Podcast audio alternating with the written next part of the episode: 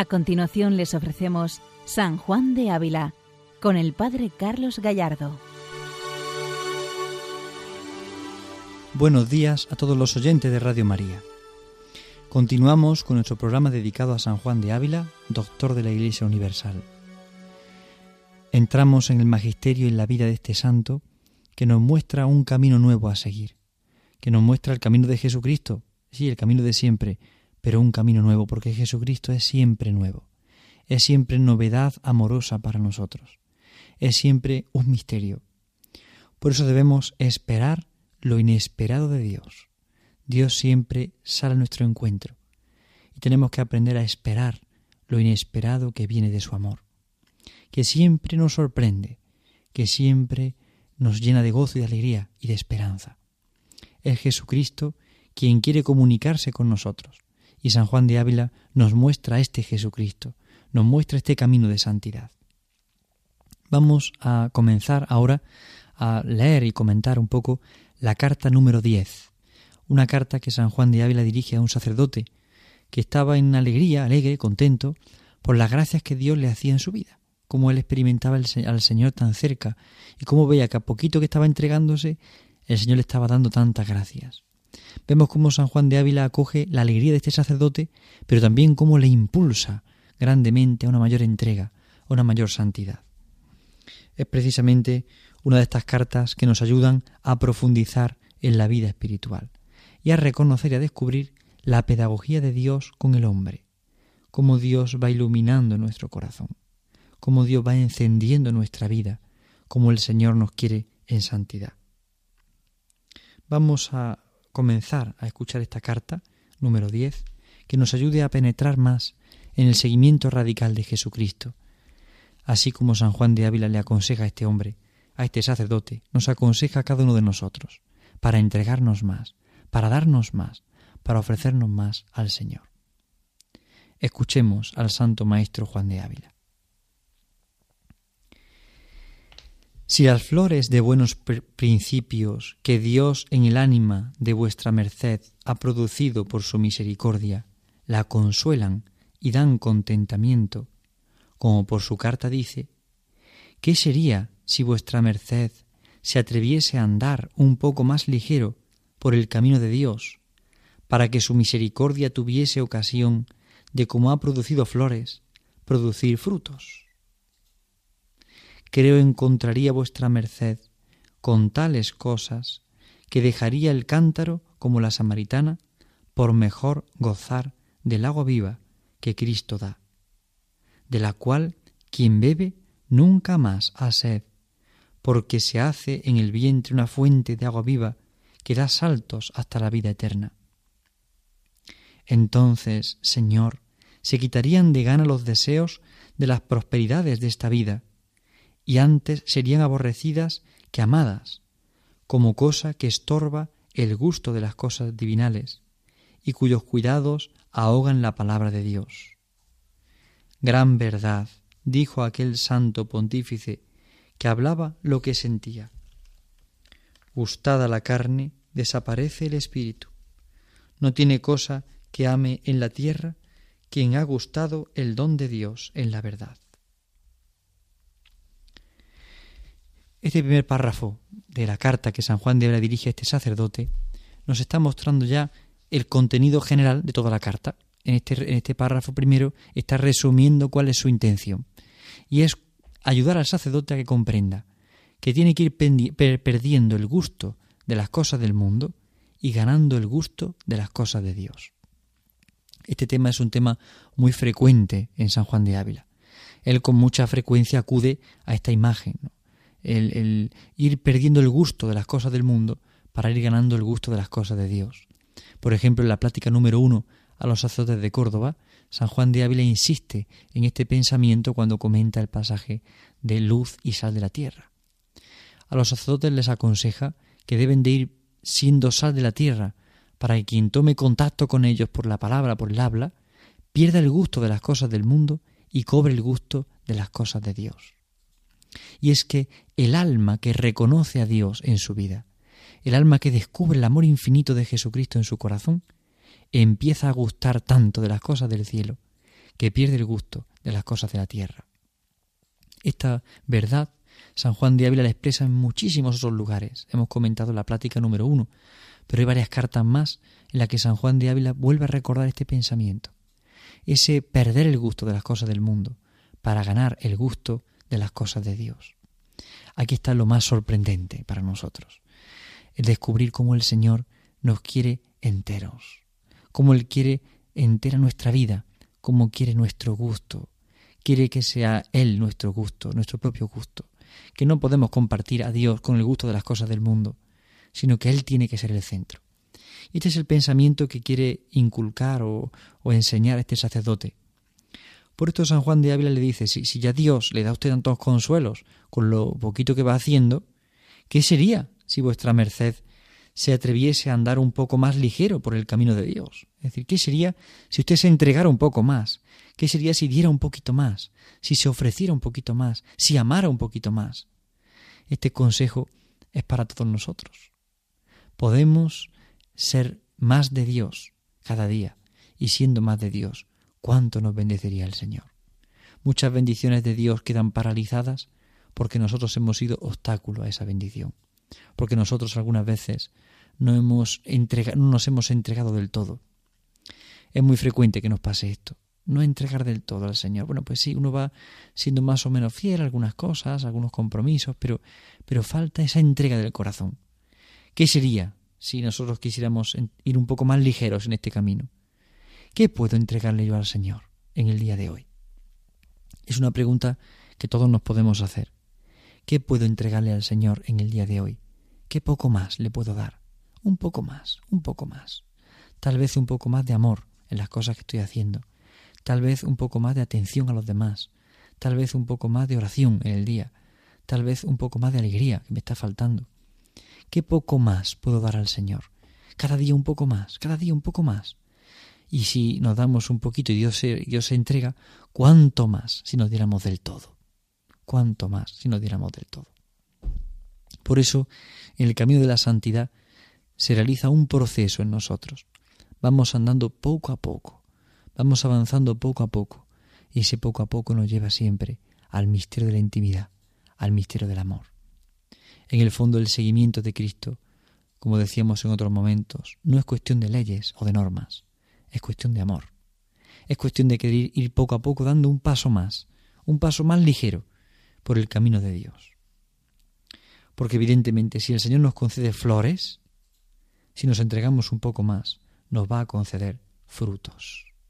Es una imagen preciosa la que usa San Juan de Ávila porque vemos como en la tierra cuando plantamos algo nacen al tiempo, tarda un tiempo en nacer, nacen las flores, pero al poco tiempo también nacen los frutos. Es decir, las flores siempre están llamadas a dar frutos. Si cortamos la flor, evitamos que nazca el fruto. Por eso San Juan de Ávila anima a ese poco, un poco más ligero, una entrega un poco más, un poco más y un poco más. Y esa entrega cada vez más es la que nos va haciendo llegar a ser flor y esa flor llegará a ser fruto fruto maduro del amor de Dios, frutos de santidad. La santidad no es cuestión de un impacto, es cuestión de quedarse impactados por ese encuentro. Es cuestión de vivir con Cristo y un poco más ligero, cada día un poco más ligero, en este camino de la santidad. Pero San Juan de Ávila sigue animando, sigue animando. Por eso dirá, como encontrará vuestra merced tales cosas, que dejaría el cántaro como la samaritana, para mejor gozar del agua viva que da Cristo. No nos quedaríamos en el cántaro que tengo que ir a por agua, sino me quedaría en la fuente del agua, en Cristo. Muchas veces nos centramos demasiado en la vida espiritual en el cántaro. ¿Qué tengo que hacer? ¿Cómo puedo alcanzar esto? ¿Cómo puedo conseguir lo otro? ¿Qué práctica puedo encontrar de esto, de aquello? Bien, y a veces el cántaro es necesario porque sin cántaro no habrá agua, sin práctica de oración, sin ciertas penitencias, sin ciertos compromisos, ciertos objetivos, no habría encuentro con Cristo, es necesario. Pero cuando uno encuentra la fuente, tiene que dejar al lado el cántaro, porque ya lo que le importa es la fuente, es beber de la fuente. El cántaro es cuando uno puede beber de la fuente, pero cuando bebo de la fuente, lo que me importa es el cántaro. Si nosotros vamos poco a poco con nuestro cántaro y nos encontramos con la fuente, hay que ir a la fuente. Y la fuente es ese encuentro con Cristo. El cántaro son las ciertas mediaciones, los objetivos, los planes de vida, las cosas que, que me voy buscando, personas, medios, bien, es el cántaro, cántaro valioso y necesario. Pero, pero lo importante es la fuente, de la que brota el agua viva, el agua de nuestra vida, el agua que nos da la verdadera vida. Aquí está todo el misterio. Y aquí, usando esta imagen de la fuente y del cántaro, dirá San Juan de Ávila esta frase tan sorprendente y tan a la vez eh, estimulante. Entonces, Señor, se quitarían de las ganas los deseos de la prosperidad de esta vida y antes serían aborrecidas que amadas. Es decir, cuando uno suelta el cántaro y se encuentra con la fuente, crecen los deseos de Dios y se pierde el deseo de las cosas de esta vida. Es más, se aborrecen. Cuando uno se encuentra con la fuente de la vida, es capaz de dejar todo lo demás. Ya no le importa el dinero, ni le importa la fama, ni le importa el prestigio. Le importa amar a Cristo en su vida.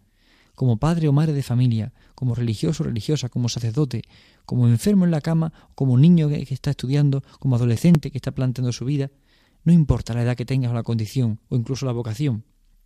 Lo que importa es que en tu vocación hayas encontrado la fuente y no busques otra cosa que no sea Jesucristo vivo. ¿Cuántas veces puede pasar al sacerdote que busque famas o prestigios, al casado eh, que busque a veces esa honra humana, ese eh, aparentar, ese brillar, al otro, otra ocasión, al religioso, religiosa, buscar su beneplácito, su interés, su capricho. ¿Cuántas veces todos somos tentados en nuestra vocación de buscar las cosas de esta vida, las cosas de este mundo? Sin embargo, cuando uno va a la fuente y se encuentra con la fuente y bebe de esta fuente, las cosas del mundo las aborrece, porque lo que le interesa es el Señor, lo que le interesa es estar con Él, lo que busca es vivir con Cristo, amar a Cristo, servir a Jesucristo. Es gozar de ese agua viva, es gozar de ese amor, aborrecer las cosas del mundo para amar las cosas de Dios. Y las cosas del mundo empiezan a ser estorbo, porque se empieza a tomar el gusto de las cosas divinas. Es como cuando el gusto nos va cambiando. Es decir, ya empieza a gustarme más una cosa que la otra, ya empiezo a gustarme más la lectura de las cosas de Dios que las lecturas profanas, ya empiezo a, a escuchar más música religiosa que música profana, ya empiezo a... ¿Y eso qué es? Que el gusto va poco a poco dulcificándose, va poco a poco haciéndose más evangelio, más evangelio vivo. El gusto se va transformando en el Señor. Y esto es tan importante, que nuestra mentalidad, a veces mundana y vana, se vaya transformando y cambiando, se vaya convirtiendo en más de Cristo, en más amor de Cristo, en más misterio de Jesucristo. Es que nuestra vida sea evangelio, sea evangelio. Esta es la clave esencial que San Juan de Ávila quiere manifestarnos en esta carta. Iremos viendo poco a poco cómo es esa pedagogía de Dios. Pero sin embargo, lo más hermoso es descubrir esto, que el fin es este cambiar el gusto de las cosas del mundo por el cobrar el gusto de las cosas de Dios. Pero sigue diciendo el Santo Maestro. Entonces vienen al hombre juntamente gozo y dolor, porque aquel nuevo vino que Dios le da a beber le embriaga con su dulcenumbre y le hace despreciar todo lo visible, y considerando cuánto tiempo ha carecido de él y bebido de los ríos de Babilonia, y vanidad de este mundo, no puede dejar de decir y llorar con San Agustín, tarde te amé, hermosura tan antigua y tan nueva. Y esto lo experimenta aquel que empieza a gustar de Dios, porque empieza a darse cuenta de qué fuente tan hermosa es, de qué fuente tan grande, de cómo llena de vida, de cómo Cristo es la vida. Y al probar ese agua, ese vino nuevo, que es la amistad con Jesucristo, se da cuenta de que ha bebido el vino peor, el vino de Babilonia. La palabra Babilonia en la vida espiritual se entiende como confusión. Babilonia es la confusión. El vino que ofrece nuestro mundo es un vino de confusión. Y esta experiencia la tenemos todos nosotros. El vino que ofrece nuestro mundo es un vino de confusión. No hay claridad en las cosas. El mundo de hoy precisamente se destaca por no ser claro en muchas cosas. Se expresa una idea, se expresa un pensamiento, pero luego se expresa la contraria, pero luego no hay una claridad y, no, hay, no hay visión de las cosas en conjunto. Empezamos a experimentar la confusión.